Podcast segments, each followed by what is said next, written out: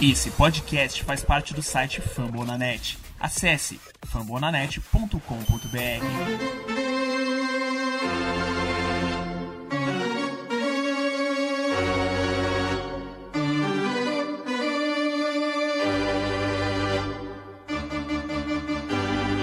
It's time for Dodger Baseball.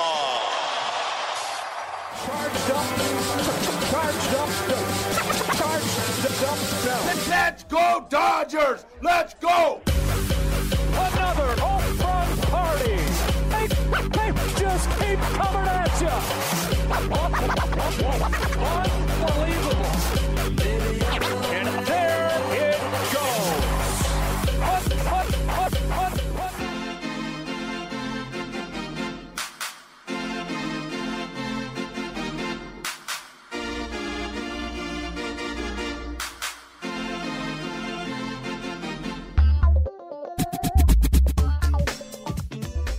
E aí galera, tudo bem? Estão ansiosos? Ah, eu também estou. Está começando agora mais uma edição do nosso Dodgers Cast, o primeiro podcast do Los Angeles Dodgers feito 100% em português. Eu sou o Thiago Cordeiro, é um prazer imenso estar na sua companhia neste episódio de número 23. Nós vamos falar sobre a NLCS, a National League Championship Series, que começa nesta segunda-feira. Estou gravando isso pela manhã do dia 12 de outubro de 2020 e às 9 horas da noite, horário de Brasília, tem jogo 1 entre Los Angeles Dodgers e Atlanta Braves lá no Global Life Stadium, né? O estádio em Arlington, no Texas, o estádio do Texas Rangers, a bolha que foi criada pela Major League Baseball para receber os times da Liga Nacional. A gente quer começar destacando que nós fazemos parte da família Fumble na Net. Convido você para que conheça o Rebatida Podcast, o Show Antes do Show e todos os nossos participantes né, do mundo do beisebol com muitos podcasts feitos em português. Peço para que você siga a nossa arroba lá no Twitter, arroba CastDodgers, arroba CastDodgers. E lembrando vocês que a gente tem um grupo no WhatsApp muito legal para torcedores do Los Angeles Dodgers. Se você quiser saber mais, manda um ADM lá para mim no Twitter ou manda também pro arroba Dodgers da Massa, do meu amigo Fernandão. Ele que é o owner da nossa listinha lá do WhatsApp. Beleza, gente? Então vamos nessa? Aumenta o volume porque o Dodgers Cast está no ar.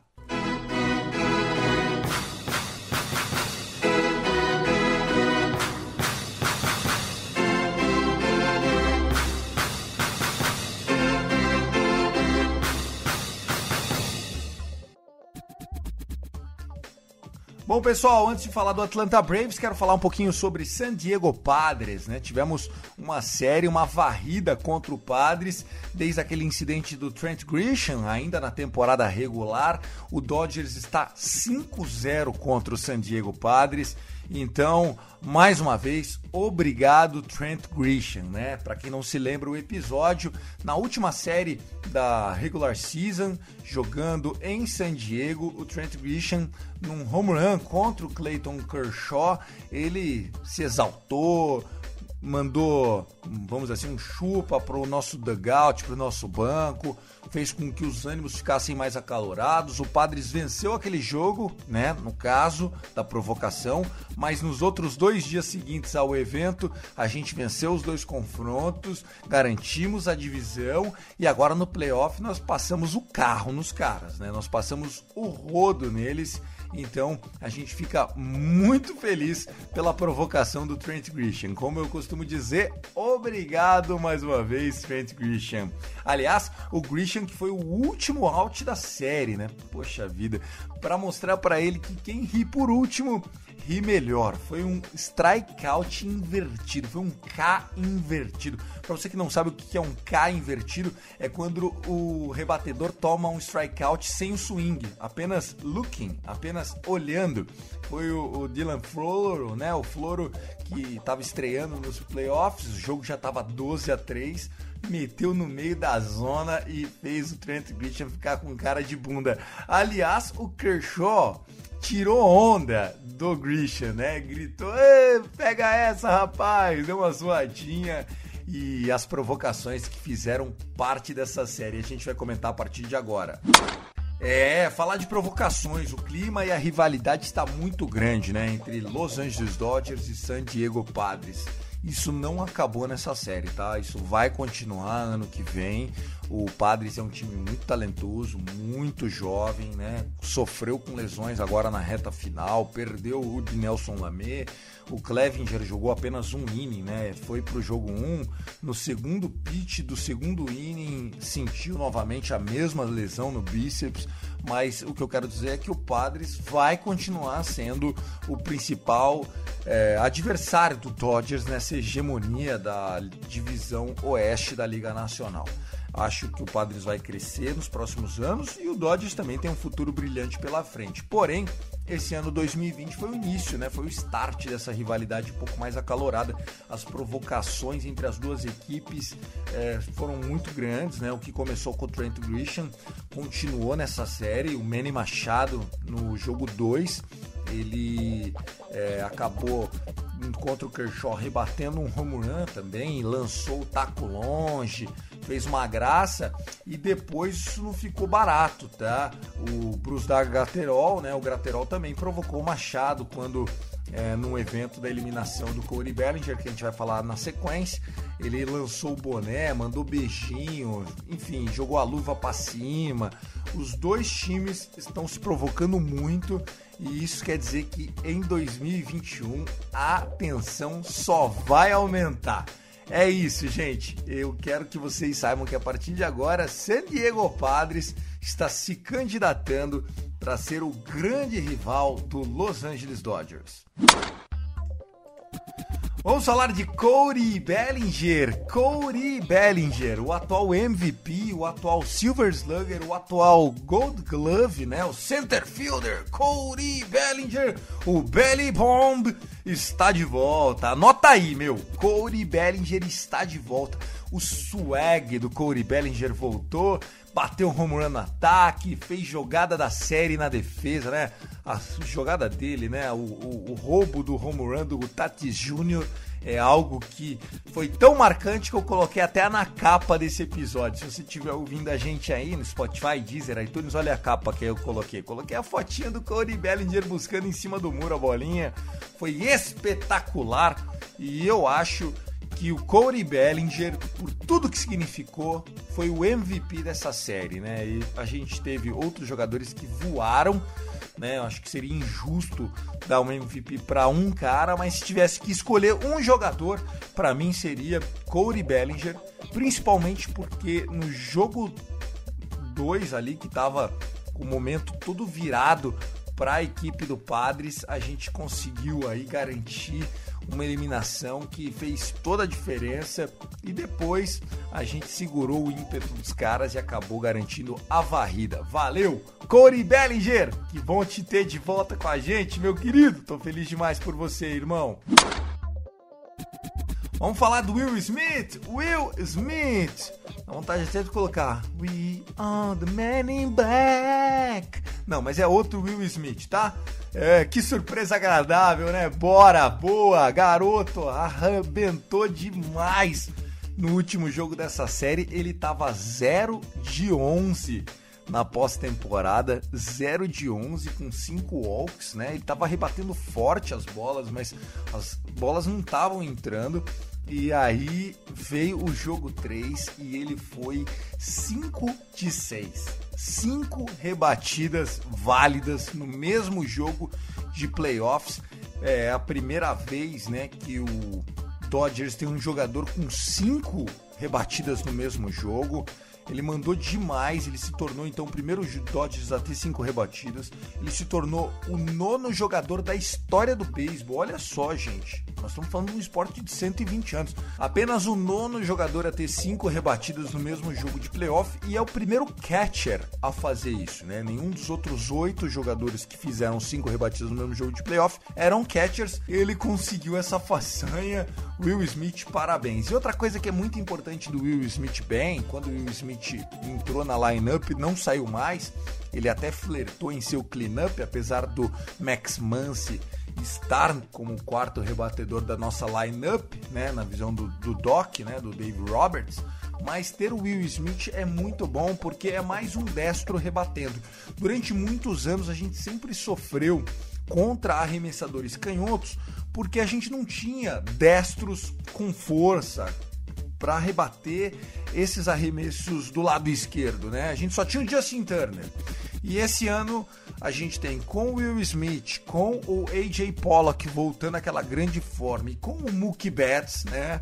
Nós temos aí quatro destros com força para ajudar a gente contra arremessadores canhotos, né? E isso vai ser fantástico. A gente consegue ter um alcance muito maior, ser muito mais perigoso e por isso que o nosso ataque está tão forte. Então, muito bom, vem com moral Will Smith para essa série contra o Braves. Esquentou na hora certa nos playoffs o nosso catcher do futuro, o menino que vai dar muita alegria pra gente. Eu digo isso e repito aqui: Will Smith será um dos cinco melhores catchers da liga a partir do ano que vem. Pode anotar e me cobrar. Isso aqui não é da boca para fora, não. É verdade. Quem tá muito bem é Julio Urias. O homem está pegando fogo. Julio Urias, o homem, o mexicano, venceu o jogo 3, né? Uma partida que o Dustin May começou. A gente achou que ia ser como starter, mas na verdade ele só foi um opener. Ele eliminou o topo da ordem. No segundo inning, Dave Roberts colocou o Kolarek porque ia enfrentar dois rebatedores canhotos. Kolarek acabou se perdendo, tomou duas corridas, deixou as bases lotadas e ia ter o Tatis Júnior com dois eliminados para rebater. Aí o Dave Roberts decidiu colocar o Julio Urias. O Julio Urias entrou numa fogueira, né, gente? Imagine só. Primeiro rebatedor que você vai eliminar é com bases cheias e é o Tatis Júnior. O homem com mais rebatidas é, hard hits da temporada, né? O homem que já bateu Grand Slam esse ano. Inclusive tinha aquele trocadilho do Slam Diego Padres, né? O de Grand Slam. Enfim, tomaram um K, né? Um, girou no vazio Tati Júnior e aí o Julio Urias rampou, gente. Cinco innings, apenas duas rebatidas, nenhuma corrida para ele. Tomou uma corrida, mas foi unerded, né? Foi por conta de um erro em campo. Então tá aí Julio Urias botando a casa em ordem, ele que está maravilhoso nessa pós-temporada, contando a série contra o Braves e essa série agora, esse jogo, foram oito innings arremessados e nenhuma corrida cedida. Julio também esquentando na hora certa. Eu fico feliz da vida por você, Julinho. Vamos falar do nosso Barba Ruiva, Justin Turner. Rapaz, o homem joga muito. Ele joga muito, né? Ele joga demais. Você tem noção como ele joga muito? Ele terminou o ano, a temporada de 60 jogos, com 31 jogos seguidos chegando em base. É isso mesmo. Mais de metade da temporada ele chegou em base de maneira seguida, a streak dele. E ele fez mais uma vez aquele feijão com arroz que a gente adora do Justin Turner, muito paciente, ganhando walk quando precisa ganhar, rebatendo é, quando precisa rebater, ele bate a single, bate a dupla, faz um fly out para impulsionar a corrida no sacrifice fly. Turner, ele é um monstro e está mostrando isso também nos números, não só em campo, não só na liderança, não só no dugout. Justin Turner está fazendo história com a camisa do Dodgers. Ele se tornou, na série contra o Padres, o maior rebatedor da história do Dodgers em postseason, né? Ele rebateu o hit de número 64 e com essa rebatida, né, com o número 64, ele ultrapassou a lenda Steve Garvey. Steve Garvey, né, o Hall da Fama. E lembrando, gente, que ele já tem o recorde também de maior número de corridas impulsionadas em pós-temporada. Foi justamente nessa rebatida ele bateu o número 38, só aumentou a distância dele com relação aos outros e ele pode bater outros recordes, tá? Ele pode rebater também o recorde de duplas. Justin Turner é um monstro. Rebate quando ele tá bem, o Dodgers está bem, ele só precisa se manter saudável, né? Ele tem um probleminha na perna, tá correndo aí com freio de mão puxado. A gente até brinca que ele, ele não corre, né? Ele desfila, mas enfim, enquanto estiver rebatendo, tá ótimo. Menino tá voando. Justin Red Turner, obrigado por você existir. Bom, em resumo, varrida de três jogos aí no San Diego Padres. Foram 23 corridas anotadas e apenas 9 corridas sofridas. Foi um verdadeiro domínio do nosso bullpen, né? um verdadeiro domínio do nosso starting pitching. A gente mandou muito no ataque. E assim, a, a coisa que a gente tem que destacar é o Dodgers soube como vencer o time do Padres e fazer se valer da vantagem de saúde do seu time em relação ao time do Padres. Né? O Padres veio bem, bem sofrido no número de arremessadores, né? E aí acabou usando o bullpen já desde o primeiro jogo e não aguentaram, né? O bullpen deles, que já vinha jogando demais, acabou sofrendo. E a série só não foi perfeita porque aconteceu uma coisa, enfim, já meio chata. Chuta quem quase entregou a paçoca. Chuta quem foi o ponto negativo do Dodgers mais uma vez nessa série. Hum? Kenley Jensen. Mais uma vez, ele que havia quase entregado um jogo ganho contra o Bears, quase. Ele quase entregou um jogo ganho contra o Padres. Dave Roberts está sendo muito cobrado, né? A imprensa de Los Angeles está na orelha do nosso treinador para que Kenley Jensen perca a posição de closer. A expectativa é de que na próxima partida que o Dodgers estiver vencendo por três corridas ou menos no último inning, não seja o Kellen Jensen. Ah, isso é chato com o maior é, closer em número de saves da história do Dodgers? Pode ser chato para ele pessoalmente, mas eu tenho certeza que que ele mais quer agora, mais do que fechar jogos, é voltar a jogar bem e garantir o seu anel de campeão, porque ele merece, né? Durante muitos anos ele esteve no seu prime e, e, a gente perdeu, e não foi só por culpa dele. Porém, em outros anos a gente perdeu sim por culpa do Kenley Jansen, que não conseguiu fazer o seu serviço, que não é fácil de ser feito, na hora que a gente precisava. Então, agora a expectativa é: nós temos um bullpen forte, Blake Trining jogando muito, Graterol jogando muito, Victor Gonzalez jogando demais. Então, Dave Roberts, pare e pense, hein? Para e pense, não fique marcado por ter errado de novo, de novo e de novo do mesmo jeito, ok? Beleza? Vamos falar do Atlanta Braves.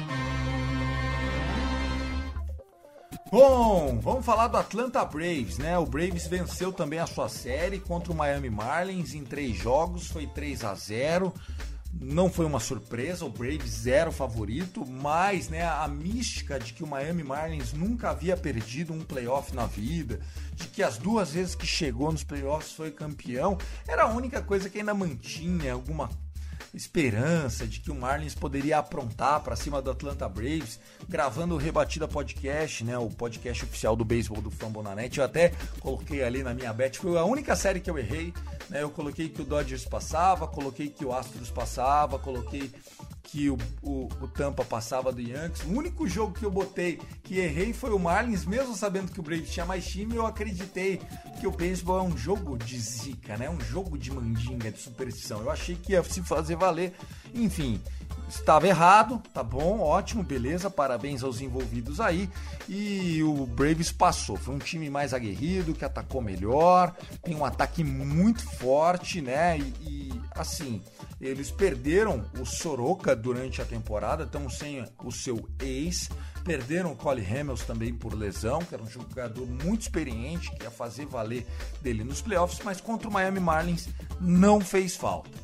Para avaliar o Braves né, contra o Los Angeles Dodgers, eu convidei um grande amigo, torcedor do Atlanta Braves, o Rogério Magalhães, o Rogerinho, meu amigo, que há anos acompanha o Braves, né? Eu, o Dodgers, ele o Braves, a gente tendo decepções e decepções por décadas aí. Ele é um grande apaixonado por beisebol.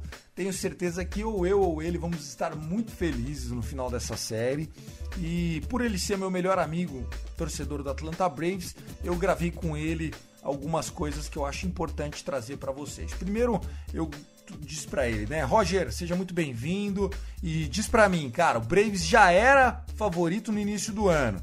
A temporada correu como você planejava. Me conta o que, que você tá enxergando sobre o Atlanta Braves esse ano. Seja bem-vindo, Rogerinho. Ô, Tiagão, é um prazer, meu irmão, participar desse podcast do Dodgers para falar sobre a série que começa, né? Segunda-feira entre Dodgers e Braves. Para falar a verdade, nós éramos considerados juntos com o queridinho da imprensa, o Phillies, como favoritos a ganharem a divisão leste da National League. O ataque do Braves está sensacional esse ano. É um negócio fora de comum. Fred Freeman, Ron, o fenômeno Ronald Acuna, Ozzy Alves, Travis Darnold, Marcel Ozunha, que não joga mais nada de defesa, mas ataque é maravilhoso. Então essa regra da pandemia do DH foi maravilhoso para o Braves. E é um time muito forte. Tínhamos uma rotação planejada antes da pandemia, com assinamos o Cole Ramos, o King Felix, King Felix que resolveu não jogar essa temporada, corremos machucado desde antes da, da, da pandemia e não se recuperou, nem com os quatro meses depois da quando a temporada começou. E o grande Hulk, a Hulk, o Hulk Sensation, o Soroka, Soroka se machucou feio com tendão de Aquiles e agora só ano que vem, talvez.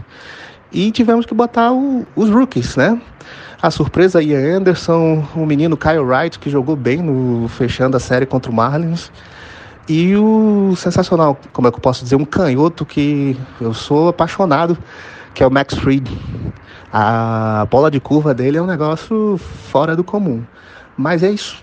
Eu não acredito que a gente vai ter pitching suficiente para vencer o Dodgers. Acho que vão ser jogos de placares muito altos. E a gente tem outra vantagem, mas é muito bom contra o Dodgers também, que é um bullpen bem subestimado, bem capaz de finalizar qualquer jogo. Legal. E qual é o ponto forte do Braves? É o ataque mesmo? Com o que, que o Dodgers tem que se preocupar, Roger?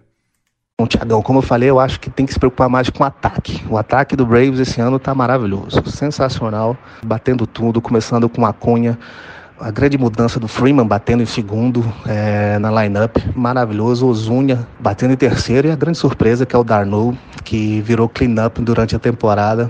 Catcher que teve agora seu breakout, começou ano passado com o Rays, depois de ser dispensado pelo Mets e até pelo Dodgers, acho que passou uns cinco dias pelo Dodgers é, assinou com o Rays, encontrou um treinador das, das antigas e ajustou as, me as mecânicas e tá sensacional. E o lineup é muito, muito, como posso falar, deep, muito fundo.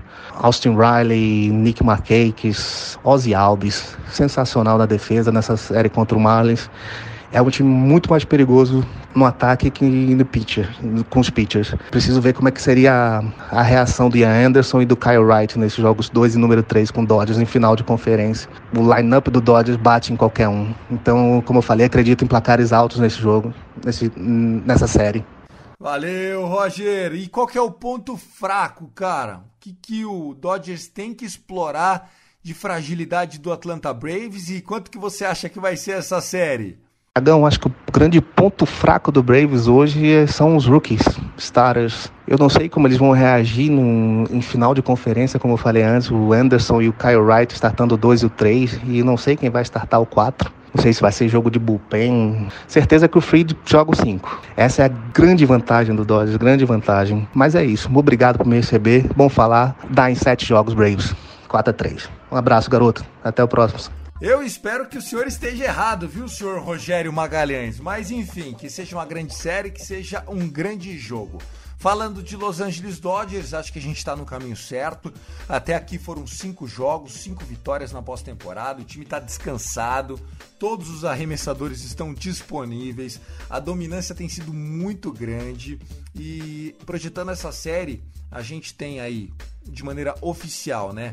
Hoje à noite, no dia 12, Walker Buehler enfrentando Max Fried, né? O canhoto Max Fried, que o próprio Rogerinho trouxe aí.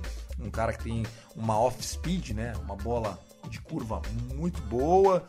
É um jogador canhoto, né? Historicamente canhotos se dão bem contra os Angeles Dodgers, mas eu acho que o, o Dodgers tem como trabalhar bastante essa zona do strike, garantir bastante walks, né? Contra o San Diego Padres, a gente deu uma verdadeira clínica, uma aula de como chegar em base sem rebater, né? Foram 10 walks em uma das partidas, 8 walks em outro confronto. E quando o Dodgers consegue tantos walks quanto rebatidas, é jogo que a gente vai para 8, 10 corridas. Temos que cansar o braço do Max Fried, tá? Não que o bullpen dele seja ruim, não é ruim, é um bom bullpen. Porém, ele é o starter mais confiável desse time. E se a gente fizer ele sofrer já no jogo 1, isso pode mudar toda a dinâmica de arremessadores da série inteira. Amanhã, dia 13, na terça-feira, nós vamos ter Clayton Kershaw, já confirmado, né, starter, contra Ian Anderson. Jogo 2 aí, o Anderson é um jogador que é destro, o ERA dele tá de 1.95 na temporada, é um rookie, tem apenas 22 anos. Confesso que não vi o, o rapaz atuar, mas muita coisa boa tem sido dita sobre ele. Do outro lado, nós temos o nosso MVP, Cy Young, Hall da Fama, Clayton Kershaw. É um jogo que o Dodgers tem que ganhar, né? O, o Dodgers, quando tem o Clayton Kershaw no montinho, a gente tem grandes chances de vitória. Vamos torcer para isso. Inclusive, Clayton Kershaw na sua carreira com o Dodgers, ele está com 127 vitórias e apenas uma derrota quando tem um run support de quatro corridas ou mais. Ou seja, quando o Dodgers, com o Clayton Kershaw no montinho, quando a gente faz mais de quatro corridas, ele está com 127 vitórias e apenas uma derrota. Essa derrota eu nem vou te contar qual foi que dá tristeza até hoje de ver a imagem do Clayton Kershaw no nosso dugout olhando para baixo. Bom, jogo 3, a gente não tem ainda a confirmação de quem serão os starters, né? Pode ser que o Dustin May venha de novo como opener, pode ser o Julio Urias, pode ser o Gonsolin. Gonsolin não jogou ainda, não precisou usar o Catman, o Gonsolin. Então a gente está muito bem posicionado, vamos ver como é que vai ser essa série. Do lado do Braves é o Kyle Wright, né? O Kyle Wright que é destro, também é um rookie, foi mal na temporada, um ERA de quase 6, né? De 5.9, mas foi muito bem contra o Miami. Acho que é um jogo pro Dodgers vencer. Ele é destro, ERA alto, um whip de 1.55. Olha, esse daí tá com um jeitão que não aguenta três innings do Dodgers. Então vamos torcer para que a gente garanta uma vitória também nesse jogo 3. Sendo assim, se a gente vencer um dos dois primeiros jogos, ou o jogo de hoje, ou do Clayton Kershaw amanhã, mais esse jogo 3, a gente já abre 2 a 1 pro Dodgers na série já começa a colocar aí uma mão na taça, uma expectativa muito grande do Dodgers passar pelo Atlanta Braves. O Dodgers tem mais depth que o Braves, tanto no ataque quanto na defesa. A gente tem peça de reposição, estamos com mais experiência e a gente tem sim que respeitar o adversário, porém não temos que ter medo de ninguém. Não temos que ter medo nem do Braves, nem do Tampa Bay e nem do Astros. Se der Astros na World Series, a gente não tem que ter medo dos caras. Não tem que ter medo. Passado não entra em campo. Quem entra em campo é força de vontade. Se o Dodgers igualar na vontade e no talento, não tem para ninguém. Para encerrar essa série, sete jogos em sete dias, caso seja necessário, obviamente. O Dodgers tem a vantagem de já estar jogando no Globe Life Field, né? O Globe Life Field, que é o estádio do Texas Rangers o campo externo desse Globe Life, um estádio novo inaugurado esse ano, ele é muito grande, tá? 410 pés no center field, é muito maior que o nosso Dodgers Stadium e acho que isso pode ajudar o Dodgers porque a gente já tá jogando lá, né? A gente já jogou contra o Rangers durante a temporada regular, a gente já jogou contra o Padres nesse estádio, o Braves ainda não pisou no Globe Life. É a primeira vez que eles vão jogar lá. Não jogaram nenhuma partida ainda nesse estádio. E para vocês terem ideia de como o estádio é difícil de bater home run, Dodgers e Padres, os dois maiores ataques da temporada regular, os dois times que mais bateram home run na temporada regular, eles tiveram apenas quatro home runs somados em três jogos. Os dois times juntos só bateram quatro home runs, três pro Padres e apenas um pro Dodgers, que foi o home run do Corey Bellinger, que foi um solo home run. Tanto é que no segundo jogo, o Dodgers percebeu que estava sendo eliminado com bola longa, bola longa que não passava do muro, que eles mudaram o approach. Começaram a, a rebater mais single, começaram a rebater é, pro gap, né? Começaram a usar um pouco mais o swing no drive, né? Batendo a bola um pouco mais chapada para ela não subir tanto. Então, fantástico, deu certo. 23 corridas em três jogos contra todo tipo de arremessador que você possa imaginar, né? O Tingler, o manager do Padres, bateu o recorde duas vezes nessa série com o maior número de arremessadores usados em um jogo de pós-temporada da história do beisebol bateu no jogo 1 e bateu no jogo 3 de novo. Chegou a usar 10 arremessadores no jogo 3 contra o Dodgers. Então, quer dizer, todo mundo jogou, acho que menos o Chris Paddock, todo mundo jogou. E durante a temporada regular, o Dodgers dependeu de home run para anotar 52% das suas corridas. Contra o Padres, jogando nesse estádio que a bola não sai do campo, é muito grande, a gente fez apenas uma corrida das 23 anotadas por home run, que foi o solo home run do Corey Bellinger. Isso dá menos do que 4%.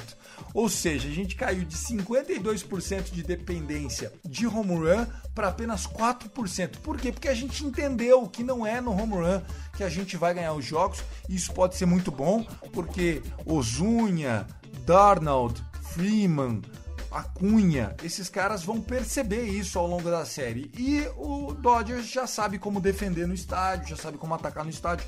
Acho que a vantagem vai ser do Los Angeles Dodgers. A minha expectativa é de que a lei avance em cinco jogos mas eu vou falar que vai ser em sete jogos, sofrido, meu Deus do céu, innings extras. Nossa, meu Deus, passamos no sufoco só para dar sorte, porque deu sorte falando assim contra o Padres. É isso, gente. A verdade é que esse time nunca teve tão bem, nunca teve tão focado, nunca teve tão completo, nunca foi tão decisivo. A gente tem uma lineup fortíssima do 1 ao 9, tirando o Kike Hernandes, que esse daí, meu Deus do céu, já tá anunciado que vai ser titular hoje.